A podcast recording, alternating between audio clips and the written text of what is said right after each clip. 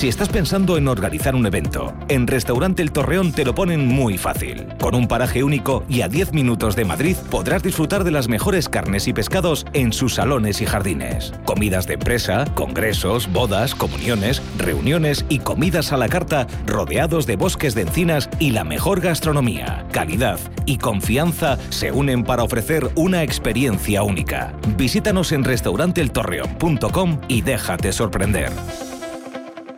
Amos de Casa, el magazine para hombres y mujeres en el que encontrarás todas las ideas y sugerencias para la supervivencia doméstica, además de ocio, cultura, compañía y buen humor. Amos de Casa, los domingos a las 10 de la mañana en Radio Intereconomía. Te esperamos. Radio Intereconomía. Nueva época. Misma filosofía. Ofrecer la mejor y más precisa información económica. Te invitamos a seguirnos.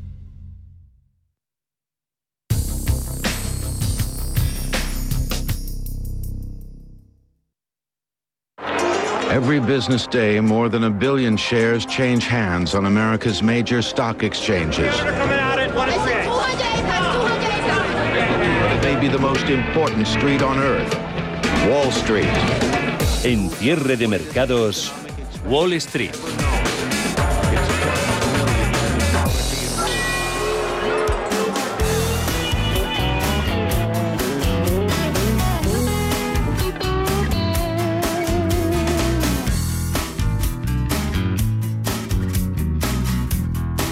Tímidas subidas en el arranque de sesión del mercado norteamericano, bolsas con poco movimiento centradas en el dato de inflación que conoceremos mañana en Estados Unidos. espera una moderación frente al 5,4% que conocimos hace un mes, algo que sería positivo porque mostraría una economía menos tensionada y eso es lo que quieren los bancos centrales. El fondo de los mercados, el foco, también está situado en ese plan de infraestructuras que tiene que aprobar el gobierno de Joe Biden y que alcanza el 1,2 billones de dólares. Tiene una duración prevista de ocho años. Lo que pasa es que de momento no hay un acuerdo cerrado, solo se está empezando la negociación.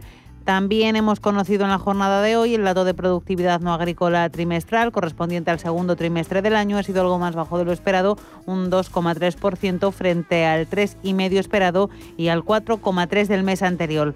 Los mercados también están asimilando los resultados empresariales con la campaña de Sosilla casi terminada. Los resultados empresariales del segundo trimestre del año tenían que ser casi a la fuerza mejores a los del mismo periodo del año pasado en plena pandemia del coronavirus, lo han sido además en mucha mayor medida de lo esperado por el consenso del mercado. Cuando ya ha concluido casi por completo esa campaña de presentación, el 89% de las firmas del SP500 han batido las previsiones del mercado con sus cifras, lo que ha llevado a este índice al SP500 a máximos históricos. Vamos a ver cómo está cotizando en tiempo real.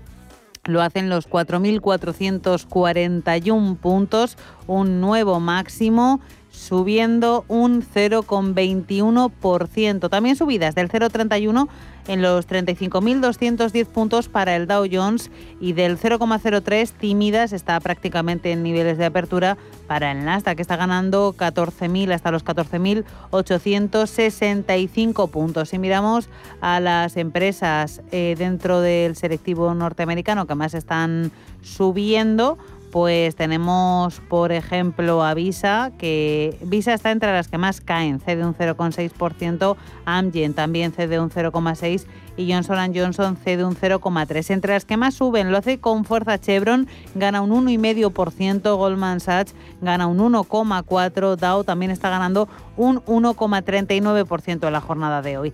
Vamos a mirar también al mercado de renta fija en tiempo real. Los rendimientos del Tesoro a 10 años se alejan de los máximos del lunes. La rentabilidad del bono norteamericano se sitúa en el 1,33%. El boom alemán por debajo del 0,5 con signo negativo, se sitúa en el 0,46 en nuestro país. El bono español hoy se sitúa en el 0,22%. Continúa. En cuanto a las materias primas, el petróleo remonta en general un 1% desde los mínimos de un mes, los precios de la energía se recuperan tras la fuerte caída de los últimos días y semanas. El Brent de referencia en Europa gana en torno a un 3%, roza los 70 dólares el barril. El tipo West Texas, el de referencia en Estados Unidos, está subiendo aproximadamente también un 1,2% y se cambia a 67 dólares el barril. El oro ha conseguido también hoy unos tímidos avances, aunque en tiempo real está cayendo, lo hace apenas un 0,2% hasta los, hasta los 1.723 dólares la onza. Lo que sí está subiendo en la jornada de hoy es la plata, está ganando un 0,25% en tiempo real. ¿Por qué se ha producido esa caída? en el mercado de materias primas? Pues sobre todo por la preocupación ante el aumento de los casos de la variante Delta que están lastrando al sector de materias primas, tanto en China como en Estados Unidos, porque esto ha supuesto un freno a la demanda.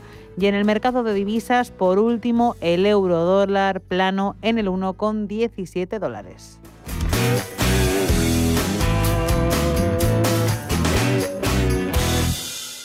Y cuando son las 4 y 12 minutos, una hora menos en el archipiélago canario, vamos a hacer el análisis de la jornada aquí en Cierre de Mercados y para ello saludamos a Carlos Farras de DPM Finanzas. Hola Carlos, muy buenas tardes.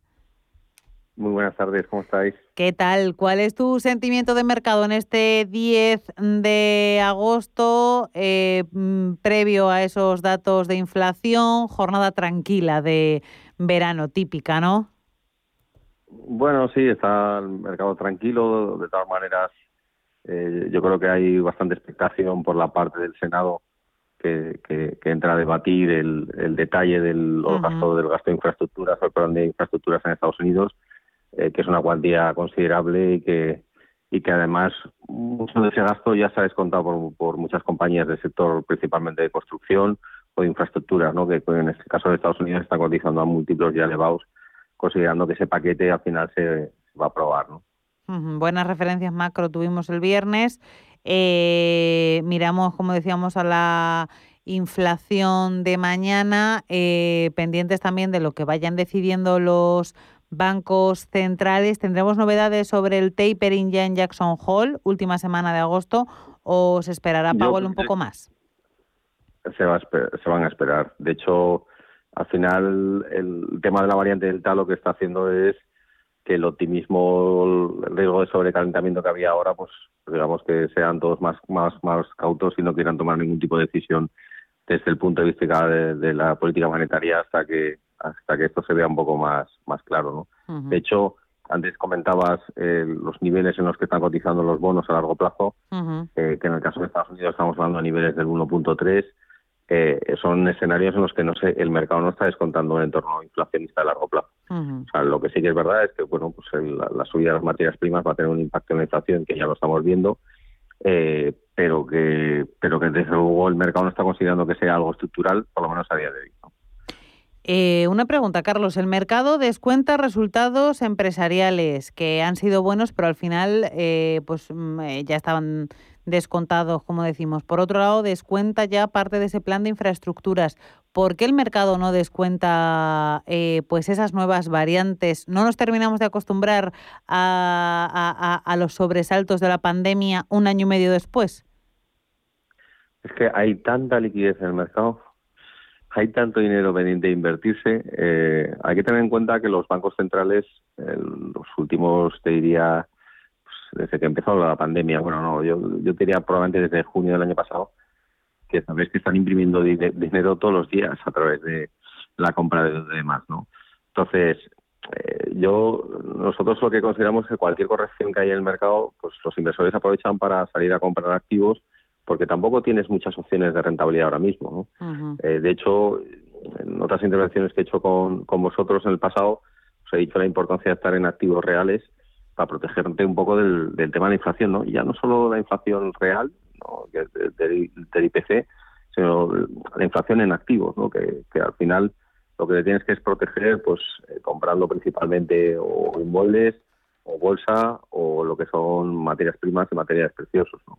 Eh, porque al final, cuando todo el mundo ve la máquina de imprimir a la vez, pues, a nivel de tipo de cambio no ves grandes diferencias, por ejemplo, del euro dólar, pero sí que es cierto es que Europa está imprimiendo dinero y Estados Unidos también lo está imprimiendo, ¿no? A través de los bancos centrales. Entonces, el problema es que no hay muchas alternativas de rentabilidad, eh, que, como antes también has mencionado, el bono de 10 años español te paga un 0,2 de rentabilidad. Hmm. Si cuentas el impacto de los impuestos en, los cupones y los gastos de custodia, se te queda nada. Entonces, eh, lo, cierto es que hay muchas valoraciones, nosotros observamos que hay muchas valoraciones en muchos sectores, en muchas compañías muy caras y que tratamos de evitar estar en ese tipo de compañías porque incluso aunque los resultados están siendo positivos y pensamos que además la parte macroeconómica, salvo que la variante Delta se descontrole, veremos una recuperación paulatina, sobre todo en otras zonas geográficas, como por ejemplo puede ser Europa. ¿no? Y se ha quedado un poco, un poco más rezagada por, por, digamos, todas las medidas de, confinamiento, digamos, parcial que ha habido o de control para, para evitar que la variante Delta se dispare. Pero es que eh, realmente los inversores a día de hoy tampoco tienen tantas alternativas para buscar rentabilidad. Entonces, eh, pues el que está invertido no quiere bajarse del carro. Claro. Y en cuanto hay algo de correcciones, pues hay inversores que aprovechan para ir invirtiendo. Claro. Eh, Carlos, ¿en qué opciones de rentabilidad os estáis fijando vosotros en DPM? Bueno, nosotros al final lo que sí que venimos observando es que hay una parte muy cara del mercado, principalmente en el sector tecnología, todo lo que es compañías de crecimiento y demás, que pensamos que incluso los mejores escenarios están ya descontados y hay sectores que se han quedado más rezagados, ¿no? Eh, eh, pues, incluso ahora con esto de la variante Delta hay, hay sectores hay, y compañías del sector turismo que, todavía ofrecen oportunidades para invertir en ellas. Eh, también es verdad que estamos invirtiendo en temas de infraestructuras, no en Estados Unidos, pero más en Europa, que encontramos valoraciones más razonables. Y, y en Asia, pues pues estamos invirtiendo, pero de una manera más cautelosa por, por lo bien que lo hizo el año pasado, ¿no? Pero, pero vamos, lo que sí que te puedo decir es que en general nosotros las caídas que hay o cuando eh, hace unas semanas, acuérdate, con la variante Delta, pues hubo correcciones de, de, de casi doble dígito y tal los mercados, aprovechamos para comer, a comprar más para, para los inversores. Es que no hay, o sea, lo que, lo que hay que ser prudente es las valoraciones que se pagan, porque hay cosas que no paran de subir y, yo creo que los inversores desconocen un poco qué múltiplos o cuánto de caro están cotizando muchas de las compañías que, sobre todo en Estados Unidos, que estamos viendo. Esa inflación de la que hablas, que no tenemos en cuenta. Que, que, que, el, el, viento de cola va a seguir siendo favorable por lo menos el año y medio que queda. ¿no? Fíjate, los fondos de, europeos ahora se van a empezar a, a invertir el, eh, digamos los mismos no por lo tanto eh, los, el próximo año y medio yo creo que vamos a tener un viento de cola favorable en ese sentido. Y de qué mantenerse alejado en este mes de agosto si miramos un poco más al corto plazo bueno yo eh, más que estar alejado pues pues claro yo yo lo diría no solo porque sea agosto. Evidentemente en agosto hay menos menos volumen en los mm, mercados y por lo tanto eh, eso implica mayor volatilidad porque puedes hacer que suba una compañía en bolsa o, baje un 10% de una manera mucho más fácil que cuando en situaciones normales de liquidez, ¿no? Eh, normales. Pero, pero bueno, eh, yo lo que sí que creo es que los, desde el punto de vista estratégico, eh, nosotros seguiríamos haciendo un poco la rotación famosa entre compañías de valor o, crecimiento, perdón, de compañías de crecimiento hacia compañías de valor, que, se han quedado atrás y que tienen unas valoraciones que ya, ya no son tan baratas como por ejemplo hace un año, pero, pero que creemos que tienen, tienen algo más de potencial. Pues muchísimas gracias. dime, yo eludir, eludir te diría en general no solo por agosto, sino que eludiría pues aquellos sectores que están muy caros. y entre ellos ya te un poco me centraría sobre todo en la parte de crecimiento y, en concreto en tecnología. Ahí nosotros le vemos poco poco recorrido desde el punto de vista de evaluaciones, desde el punto de vista de que que al final cuando tú estás comprando una compañía tienes que ver los, los beneficios futuros que te va a generar y el precio que estás pagando, ¿no? Entonces mucho de eso ya, toda la parte positiva ya está descontada. Ya está hecho, sí. Pues muchísimas gracias por... Dime, dime, dime. No, no, no, no, no, no, simplemente que, que, más que la estrategia es que si hay suerte y agosto trae volatilidad y hay correcciones, pues que los inversores aprovechen para, para salir a comprar algunas cosas que, que, puedan darle algo de retorno los próximos años. ¿no? sabiendo dónde nos metemos y sabiendo efectivamente que, como decías, estamos en agosto y que el, el volumen de negociación baja, ya está. Sí, claro. Vamos. Lo que pasa es que fíjate que lo que te puede ocurrir es las dos cosas, lo que tengas más volatilidad o lo que está pasando en las últimas sesiones a tener poder. Hmm. Pero, pero bueno, siempre de todas maneras, como digo yo, siempre en verano eh, aunque los índices veas que se han quedado parados, luego hay sectores o compañías en concretos que a lo mejor sí que han tenido más volatilidad por, por el camino. Pues estaremos pendientes de todo eso. Carlos Farras de PM Finanzas, muchísimas gracias por acompañarnos en este análisis de este 10 de agosto. Un placer tenerte en los micrófonos de cierre de mercados aquí también en verano. Muchísimas gracias a vosotros. Un abrazo.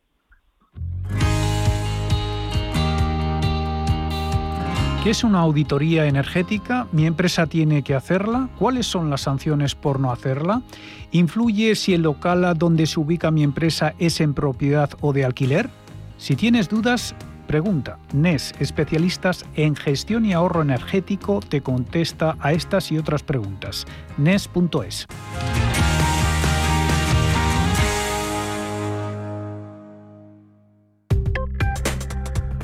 Crónica de criptodivisas.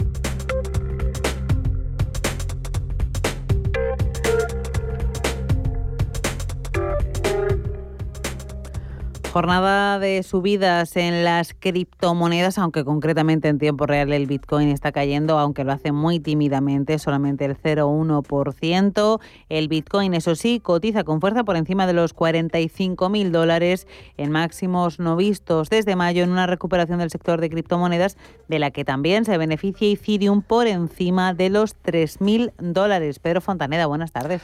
Buenas tardes. Tras subir un 18% en julio, el Bitcoin se revaloriza un 10% en lo que llevamos de mes de agosto, superando así el desplome del 35% de mayo. No obstante, el precio todavía está bastante por debajo del pico de mediados de abril, recordemos, en los alrededores de los 65.000 dólares. La mayor criptomoneda por capitalización de mercado se ha visto impulsada por la noticia de que los legisladores estadounidenses han llegado a un acuerdo sobre las disposiciones fiscales de las criptomonedas. Así, en tiempo real vemos al Bitcoin cotizando los 45.492 dólares. En el caso del Ethereum, como decías, revalorizándose un 1,36%, ha superado la barrera de los 3.000, operan los 3.152. Seguimos con el Cardano, que se revaloriza en las últimas 24 horas un fuerte 7%, 7,10%, y opera ahora mismo en los 1,57 dólares y terminamos con el Ripple un 3% arriba, operando en los 0,83 dólares.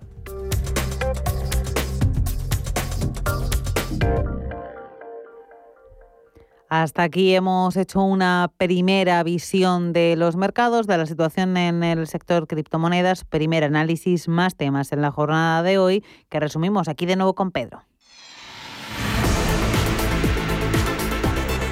La confianza inversora ha vuelto a empeorar en Alemania en agosto, tercer descenso registrado en, el, en este índice desde mayo, cuando se había situado en máximos desde hace 21 años. Los motivos, la nueva ola de contagios propiciada por la variante Delta y el debilitamiento de la economía china. Según el Centro para la Investigación Económica Europea, CIU, por sus siglas, el índice de confianza se sitúa en los 40,4 puntos desde los 63,3 de julio. Por el contrario, la valoración de los inversores germanos de la situación actual se ha elevado hasta los 29,3 puntos frente a los 21,9 del mes anterior. El Tesoro coloca 5.135 millones cobrando más. Los inversores han disparado su demanda hasta los 10.518 millones de euros, más del doble de lo que finalmente se ha colocado en los mercados, pese a que la rentabilidad es negativa.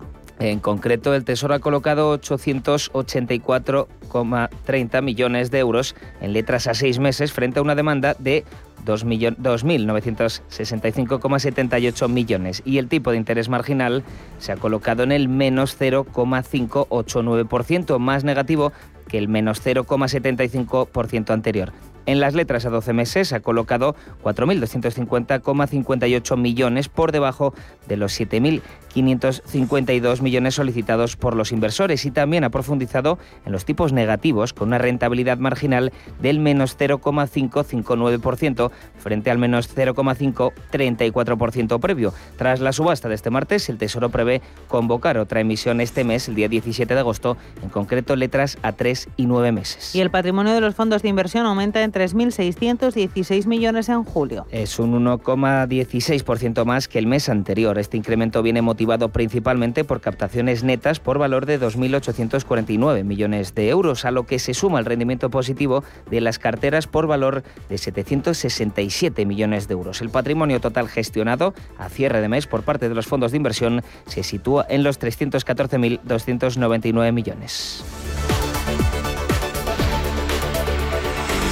Esto es Cierre de Mercados con Alma Navarro.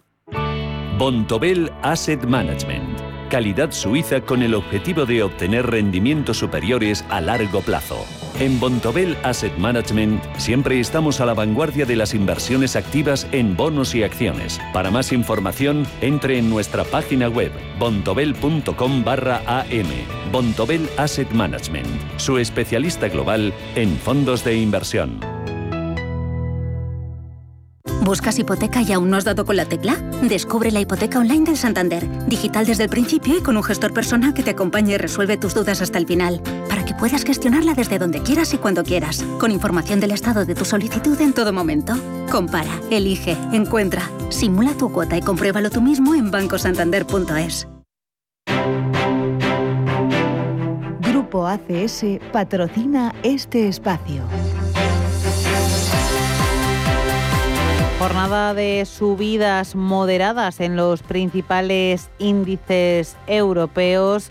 Las dudas del mercado son muchas. Los inversores optan hoy por tomar posiciones en los valores defensivos. El temor a que vuelva la desaceleración económica y la expansión de la variante Delta traen deudas a los mercados. Los inversores prefieren estar pendientes a las referencias macroeconómicas que van a llegar en las próximas jornadas, sobre todo pendientes de ese dato de inflación en Estados Unidos correspondiente al mes de julio que conoceremos mañana. Con todo, todos los índices europeos presentan subidas, aunque son subidas bastante moderadas. En Europa, la campaña de resultados del segundo trimestre también ha dejado un buen resultado a ojos de los analistas. El 77,5% de las empresas del índice paneuropeo Stock 600 ha sorprendido de forma positiva y el 83% ha batido sus previsiones de beneficios. En consecuencia, los resultados empresariales han servido para apuntalar nuevos máximos, tanto en el SP500, lo contábamos antes,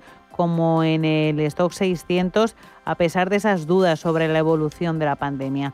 El índice paneuropeo Stock 600, como decimos, está ganando ahora mismo en tiempo real un 0,45% y se sitúa en máximos en los 472 puntos. Por lo demás, el IBEX 35 está subiendo un cuarto de punto 0,25% arriba, lucha por acercarse a los 8.900 puntos. Concretamente, en tiempo real está marcando 8.888. Vamos a mirar a los principales componentes de ese IBEX 35 y entre los valores que más están subiendo vemos a ArcelorMittal gana un 2,7%, sus acciones se cambian a 30 euros con 30 céntimos, Telnex también en positivo. Arriba en la tabla gana un 2,36%, cuestan sus títulos 58 euros en tiempo real. También en el lado alto de la tabla, Acciona esta se revaloriza un 1,8%. Sus acciones cuestan 135 euros con 60 céntimos. Si miramos a la otra parte de la tabla, entre las empresas que más caen, Fluidra abajo un 2,4%. Sus acciones cuestan 34,75 euros. También cae Amadeus, cede un 1,6%, 52 euros 36 céntimos. Y Banco Sabadell pierde un 1,3%. Sus títulos cuestan 60 céntimos en tiempo real. Si miramos al resto de bolsas europeas, subidas similares a la del IBEX 35, por ejemplo, la bolsa de Milán está ganando medio punto arriba un 0,56, 26.285 puntos. El CAC 40 parisino gana un 0,28, 6.832 puntos. También números verdes para el DAX alemán, arriba un 0,33, 15.795 puntos. Por último, miramos a la Bolsa de Londres, está ganando un 0,3%, 7.155 puntos. Vamos con los titulares de la jornada en materia empresarial. De nuevo contigo, Pedro. La Comisión Nacional del Mercado de Valores pide a Telefónica que cambie su acuerdo con Dazón para que la Fórmula 1 siga en su oferta mayorista. Tras analizar la compatibilidad del acuerdo firmado entre ambas empresas el pasado 7 de enero, Competencia considera que ciertos aspectos del contrato podrían no ser compatibles con los de concentración, algo que supone una reducción de la oferta mayorista que Telefónica pone a disposición de otros operadores. Así, la Comisión Nacional del Mercado de Valores pide a Telefónica que introduzca ajustes en sus contratos para que la Fórmula 1 sigue incorporada a su oferta mayorista. Noticias que llevamos siguiendo, una noticia, perdón, que llevamos siguiendo durante estas dos últimas semanas, Más Móvil toma el control del Consejo de Euskaltel. Tras el triunfo de la OPA la semana pasada, Meinrad Spenger, el consejero delegado de Más Móvil, también lo es ahora de Euskaltel. El nuevo consejo se mantiene eh, se mantienen algunos integrantes del anterior, como el presidente no ejecutivo, y además incorporan nuevas figuras como una representación de cada uno de los tres fondos accionistas. Y el Real Madrid anuncia acciones legales contra Javier Tebas y el fondo CVC, con el que la Liga ha llegado a un acuerdo para crear el proyecto Liga Impulso, un plan que reportaría 2.700 millones de euros, la gran mayoría para los clubes. Sobre este tema se ha pronunciado en este estudio Pablo García, director de Divacons Alfa Value yo creo que es perfectamente válido. Cuando hace unos años ya salían los, clubes italianos e ingleses a la, al mercado parecía que era una locura, pero son sociedades anónimas deportivas, es decir, pueden perfectamente listarse en mercado. La liga, ¿por qué no? De hecho, eh, sería muy interesante. Es verdad que hay muchas críticas para los, eh, digamos, los más antiguos del lugar, ¿no? que quieren con ese sistema antiguo, pero es una forma de financiación.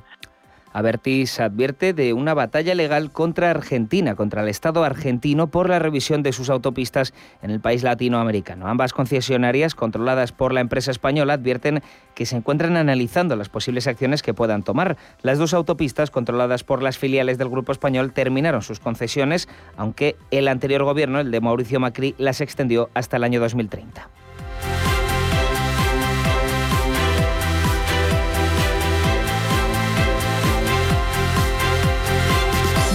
ACS, líder en el desarrollo de infraestructuras y servicios, les ha ofrecido este espacio.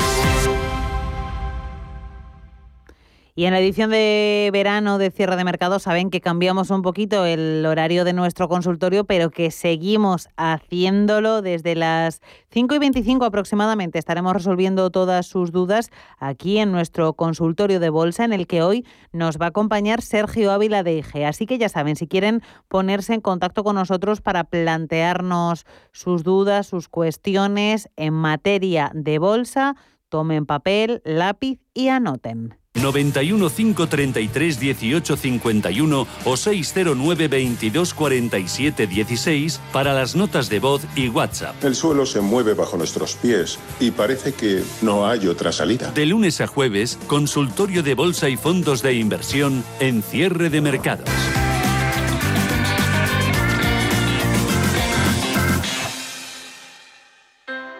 Low interest rates are a symptom of a weak economy. The longer the uncertainty uh, lasts, the costlier it will be for the economy. The output is stronger, a fatigue uh, on, on the shoulders of people. Expansión y ciclo. Cierre de mercados.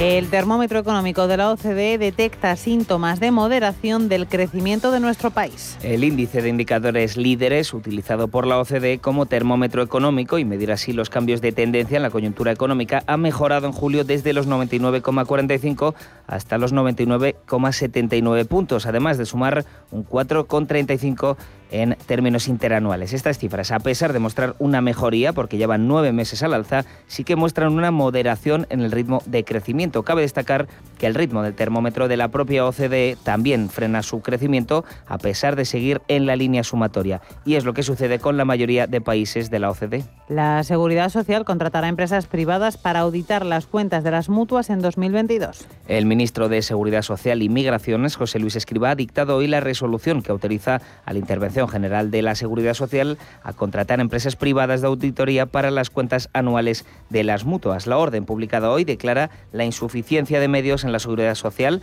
para hacer frente a las auditorías sobre mutuas colaboradoras en los plazos requeridos. Por cierto, otra noticia del mismo ministerio es que Escriba ha anunciado hoy que el número de trabajadores en ERTE ha caído por debajo de los 300.000 poco más del 8% de los 3,6 millones de personas que llegaron a estar en suspensión temporal de empleo durante la pandemia. Además, desde los micrófonos de Radio Intereconomía, Miguel Ángel Castellón, portavoz de Economía del PP en el Congreso, ha hablado del apoyo de algunos ministros a una armonización fiscal entre los que se encuentran José Luis Escriba. En definitiva, lo que quieren es subirnos los impuestos a todos los españoles. Y, bueno, no solamente tenemos la contradicción del ministro Escriba con la señora Montero, sino tenemos la contradicción de todas las eh, subidas de impuestos que se han reflejado en el plan de recuperación que se, que se envió en su día a Bruselas y que una vez que han salido a la luz, porque se ha ocultado deliberadamente por parte del gobierno del Partido Socialista, pues luego han tenido que ir diciendo que si eran erratas Castellón ha denunciado además que el gobierno posee una agenda oculta, dice, para subir impuestos por valor de 80.000 millones de euros. La ministra de Hacienda, María Jesús Montero, no prevé elementos distorsionantes con el presupuesto 2022. Ha dicho que son imprescindibles tras la pandemia. Refiriéndose así a sus socios de gobierno, Unidas Podemos, la ministra de Hacienda espera que no haya discrepancias ni elementos distorsionantes en un debate complejo de por sí. Yo creo que el gobierno es muy consciente de que estos presupuestos son necesarios son importantes, son imprescindibles. Son los primeros presupuestos después de una pandemia de las características que ha vivido nuestro país, donde se ha puesto de manifiesto la necesidad de reforzar los servicios públicos, de blindar el estado del bienestar, eh, de ser capaces de ser más fuertes en el colchón social, en el escudo social del que todos los ciudadanos tenemos que disfrutar, sobre todo cuando llegan momentos tan duros, y también de impulsar el crecimiento económico de nuestras empresas Refiriéndose a las controversias alrededor de la inversión de 1.700 millones en el aeropuerto del Prat, la ministra de Hacienda ha reiterado la importancia de no añadir al debate más dificultades. Las exportaciones agroalimentarias y pesqueras crecieron un 4% en 2020 hasta más de 53.000 millones de euros. Mientras tanto, las exportaciones generales, las del conjunto de la economía española, cayeron un 10,2% según el Ministerio de Agricultura y Pesca. Con respecto a las importaciones, en el conjunto de la economía española se redujeron casi un 15% en el año de la pandemia respecto a 2019. El balance comercial del sector agroalimentario y pesquero se incrementó en conjunto casi un 26%, cuando en el caso del conjunto de la economía española se redujo en un 57%. Aún así, las exportaciones del sector agroalimentario y pesquero se consolidaron como centrales para el comercio español, ya que representaron un cuarto del total de exportaciones españolas. Y en puertas de la llegada de la primera ola de verano, el precio de la luz vuelve a batir hoy su propio récord y marca otro máximo histórico. El precio del mercado mayorista marca hoy 111,88 euros el megavatio hora, superando el precio de ayer que también era otro máximo histórico. Comparando con la misma fecha del año pasado, el precio de hoy es tres veces superior interanualmente. Desde el gobierno achacan estos precios al anterior gobierno de Mariano Rajoy el paso del señor Rajoy y del señor Aznar por la Moncloa sin duda fue nefasto para la política energética. Todavía recordamos el nombre de algún ministro, ¿verdad?, que no voy a mencionar, pero que eh, es recordado en todos los sectores como los que se cargaron el impulso de las energías alternativas. Y desde la oposición, desde el Partido Popular, reprochan que el Gobierno se haya ido de vacaciones sin tomar medidas con la luz, marcando precios máximos. Miguel Ángel Castellón, portavoz de Economía del PP en el Congreso, en declaraciones a Red Intereconomía. Lo que es cierto es que hay un empobrecimiento de la clase media y de, la clase trabajadora en España como consecuencia de que el Gobierno no, no toma medidas. No podemos tener una luz que ha subido, se ha triplicado por eh, casi en sus cifras y que el gobierno que se suponía que iba a luchar y que iba a hacer todo lo posible y que criticaba que la luz subiese en otros momentos, pues haya ido de vacaciones sin adoptar ni una sola medida.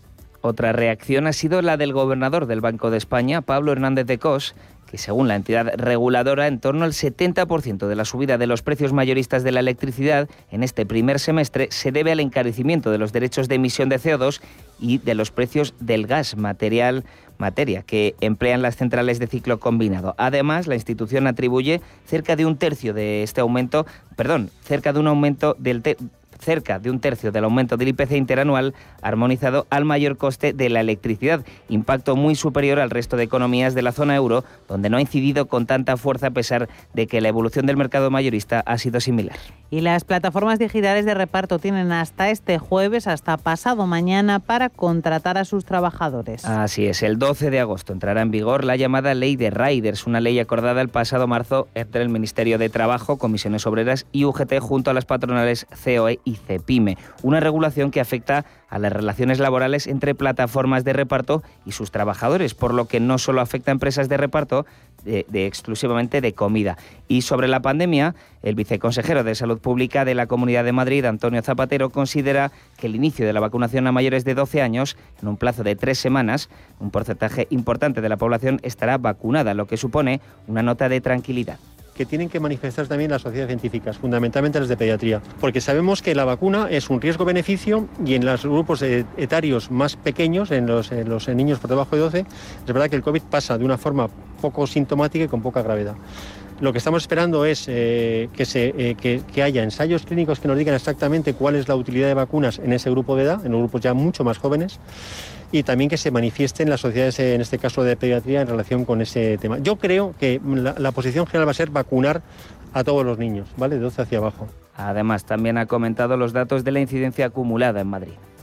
Hoy seguimos bajando y lo que vamos a comunicar al Ministerio esta tarde son eh, una acumulada 14 de 600 y una acumulada 7 de 248. Por tanto, seguimos bajando. en esta quinta ola nuestro pico máximo fue a finales de julio, el 30 de julio, llegamos a 770 casos y estamos bajando, bajando a un ritmo ya importante, lo cual es una buena noticia. Seguimos bajando y además, si os fijáis, la acumulada 7 está por debajo de la mitad de, con lo cual la previsión es que seguimos bajando en las próximas semanas. Y hace unos momentos hemos conocido que el gobierno navarro va a solicitar una prórroga del toque de queda por la pandemia.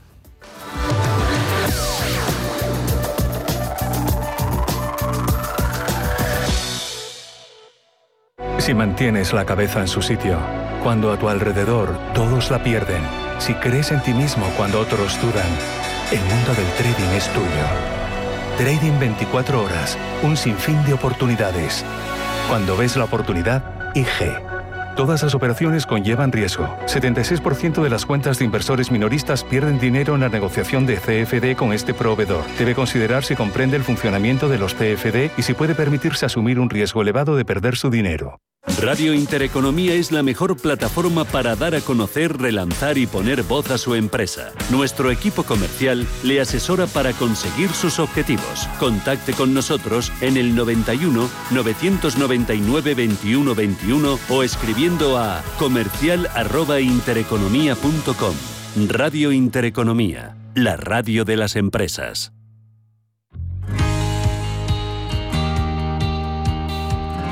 En Alsa simplifican la movilidad, ofreciendo múltiples opciones para acercar a las personas. Se esfuerzan para ofreceros el mejor servicio con los mejores profesionales de la conducción y con los vehículos más cómodos, modernos y seguros, conectando contigo, conectando con todos. Cientos de destinos desde 10 euros. En Alsa te llevan a cientos de destinos al mejor precio para volver a disfrutar del verano y del modo más seguro. Vive un verano Alsa. Información y reservas en alsa.es.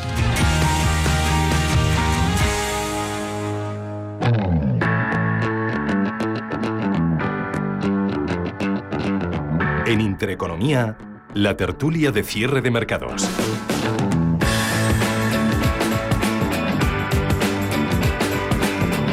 Y cuando pasan 44 minutos de las 4 de la tarde, una hora menos en el archipiélago canario, es el momento de comentar, de analizar la actualidad. Hoy nos acompaña al otro lado del micrófono Carlos Puente, analista político y económico. Carlos, un placer tenerte aquí en los micrófonos de cierre de mercados.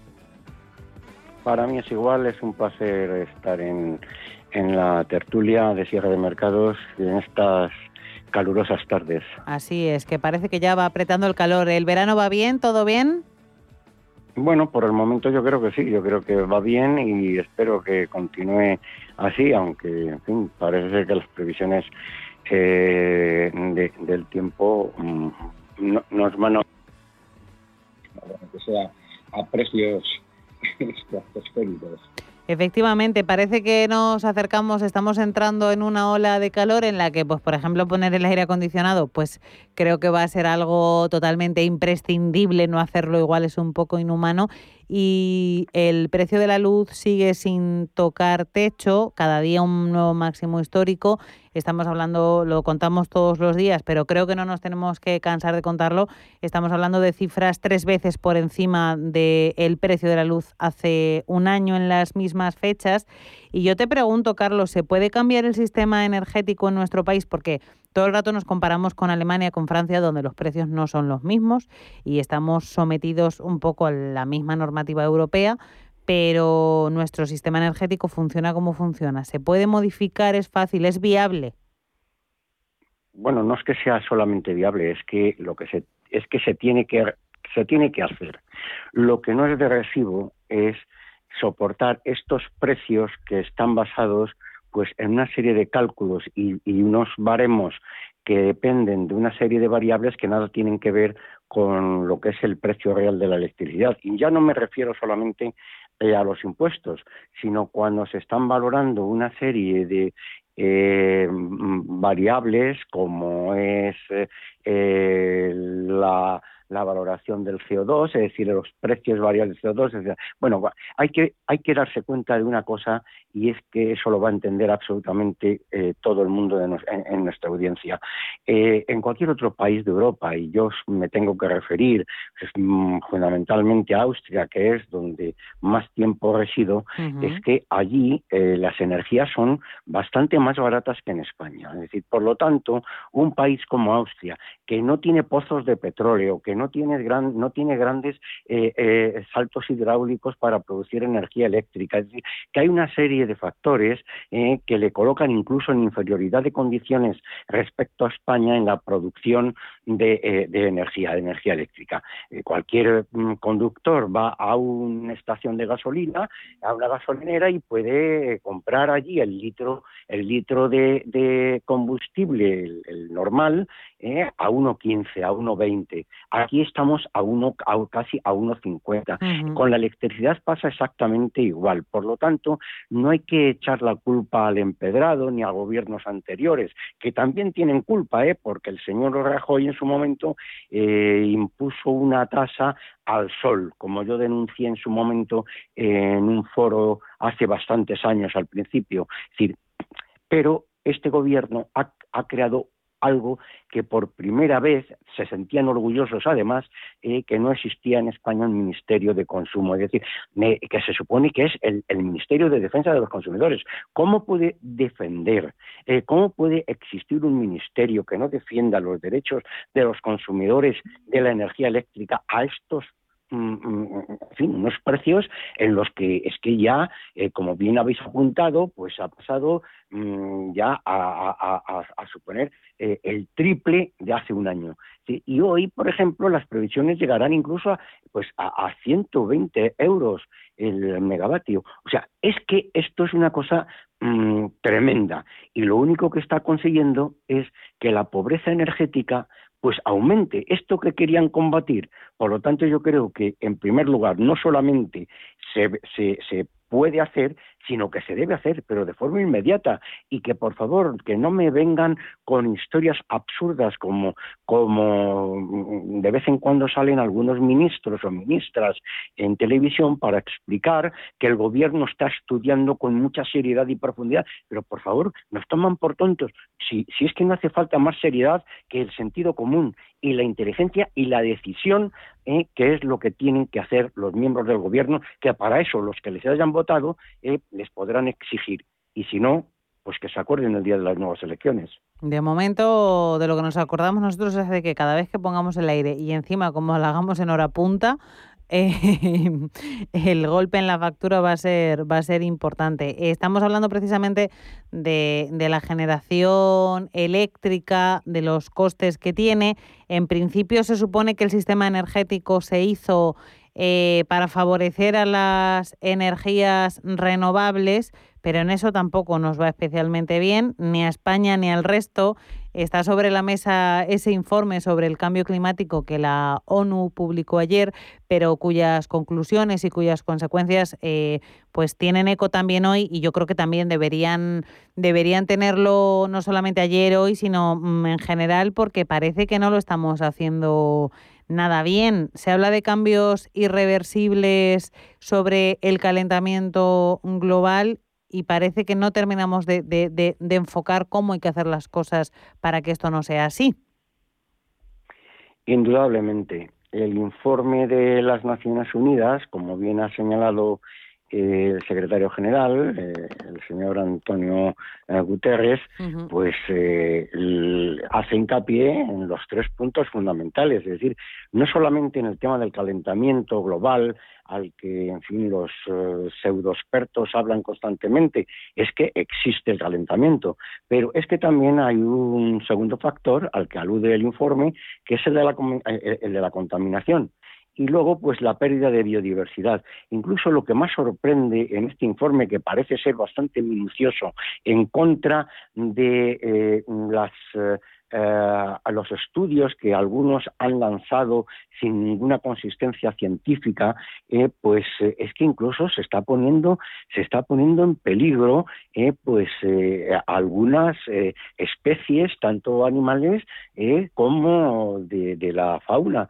y la flora, la fauna y flora. Entonces estos son temas que hace mucho tiempo que se llamó la atención sobre este este asunto. Parece ser que el ser humano pues no ha prestado atención y luego pues hay cosas que desde luego somos culpables y no solamente culpables eh, a nivel individual, sino también a nivel político. No hay más que recordar el paso por la Casa Blanca del señor Trump, que lo primero que hizo fue eh, pues salirse del Acuerdo de París.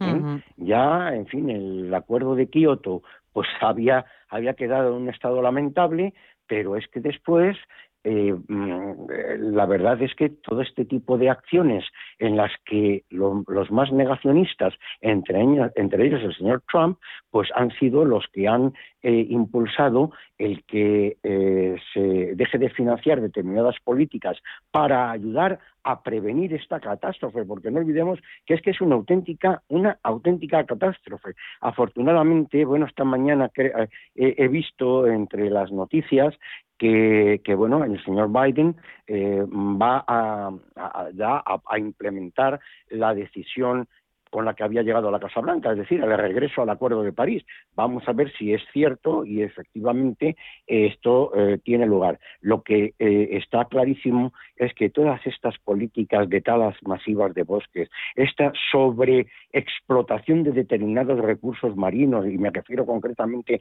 a la pesca, y este tipo de cuestiones que, se, que pasan desapercibidas, yo creo que esto tiene un gran coste un gran coste medioambiental y sobre todo para las generaciones futuras. Yo creo que esto es fundamental que la gente se conciencia, se conciencie porque es necesario eh, acudir rápidamente a una solución, porque como dice el propio informe, es que mm, ya se ha llegado a un punto de no retorno.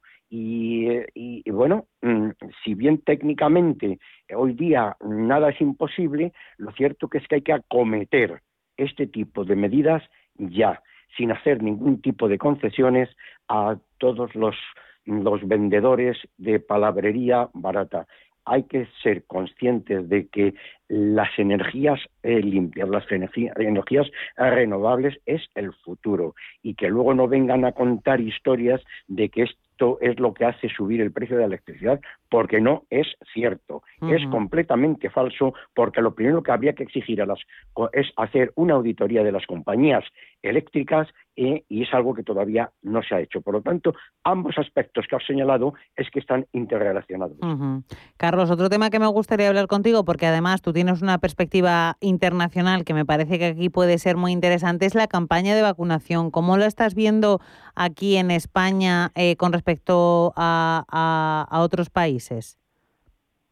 Bueno, pues eh, en ese sentido yo puedo, mm, puedo concretar que según mi experiencia, mis informaciones y mis contactos eh, en varios países, Recientemente he tenido pues eh, contactos con unas intervenciones con los medios en Estados Unidos, pero también en Austria, de forma regular y en, en, otros eh, países de Europa Central eh, que, mm, me, han, han, citado, me han invitado para participar en una conferencia en el mes de noviembre. Lo cierto es que eh, eh, España no se encuentra muy a la zaga. Es decir, que en este aspecto yo creo que está cumpliendo bastante bien, eh, pero mm, también hay que repartir los méritos.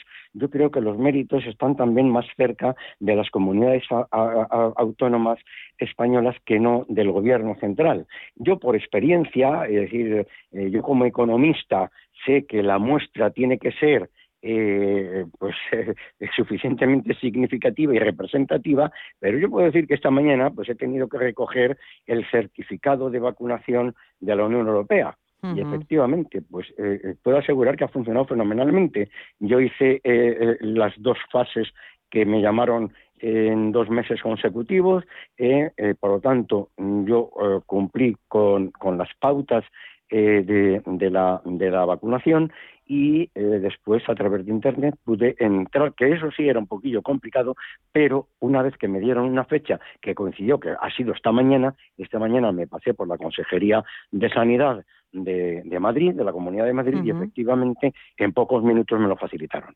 Bueno, pues perfecto, maravilloso y estupendo. Y no sé si podemos dedicar el último minuto, que solo nos queda un minutito, a ese anuncio que se ha hecho oficial hoy. Ayer ya había Em, especulaciones, hoy el padre de Messi lo ha confirmado, se va al PSG, 40 millones al año. El Barça pierde, ¿verdad?, en valor económico, que además me parece ese, ese tema interesante. Pues es que desde, desde que los clubs eh, perdieron eh, la, digamos, notoriedad de ser eh, clubes deportivos y, se convirtieron en sociedades anónimas, eh, eh, sociedades mercantiles. Entonces, claro, hay que, hay que contar cuáles son los ingresos, es decir, o lo que podríamos llamar, como decimos los abogados, el lucro cesante de la salida del señor Messi. Porque, claro, ahora existe eh, estudios de cuántos cientos de millones son las pérdidas que el, el Fútbol Club Barcelona va a dejar de percibir por esos derechos que tiene pues de publicidad eh, y sobre todo de imagen, de imagen corporativa. Por lo tanto, este tipo de cuestiones se sale ya de lo estrictamente deportivo y entra en, lo, puramente económico, y comercial. Pues muchísimas gracias por ese pequeño apunte que queríamos sobre, sobre el tema de Messi, que como efectivamente dices, eh, trasciende lo deportivo, llega a lo económico y por eso lo tratamos aquí. Muchísimas gracias, Carlos Puente, por acompañarnos en este programa. Un placer tenerte en los micrófonos de cierre de mercados también en agosto. El placer es mío y como siempre a vuestra disposición. Un abrazo.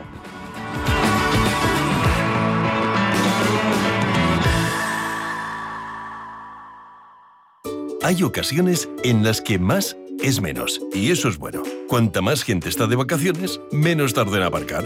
Cuanto más queda de verano, menos me duele que acabe el día. Y este verano, con Renta 4 Banco, cuanto más invierto, menos comisiones pago. Y eso sí que es bueno. Entra e infórmate de las bases de la promoción en tu oficina Renta 4 más cercana o en r4.com. Renta 4 Banco, tu banco especialista en inversión. Si estás pensando en comprar una casa, entra en cuchabank.es y accede a nuestra oferta hipotecaria. Cuchabank, el banco de tu nueva casa.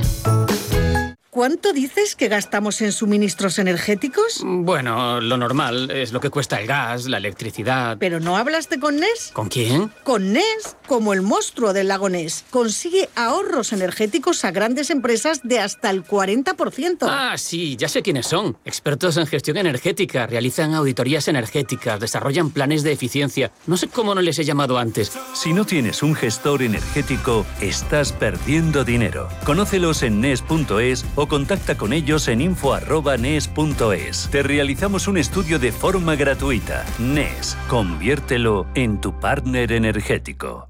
Radio Intereconomía es la mejor plataforma para dar a conocer, relanzar y poner voz a su empresa. Nuestro equipo comercial le asesora para conseguir sus objetivos. Contacte con nosotros. Teléfono 91 999 2121 y en el mail comercial arroba intereconomía.com. Radio Intereconomía, la radio de las empresas.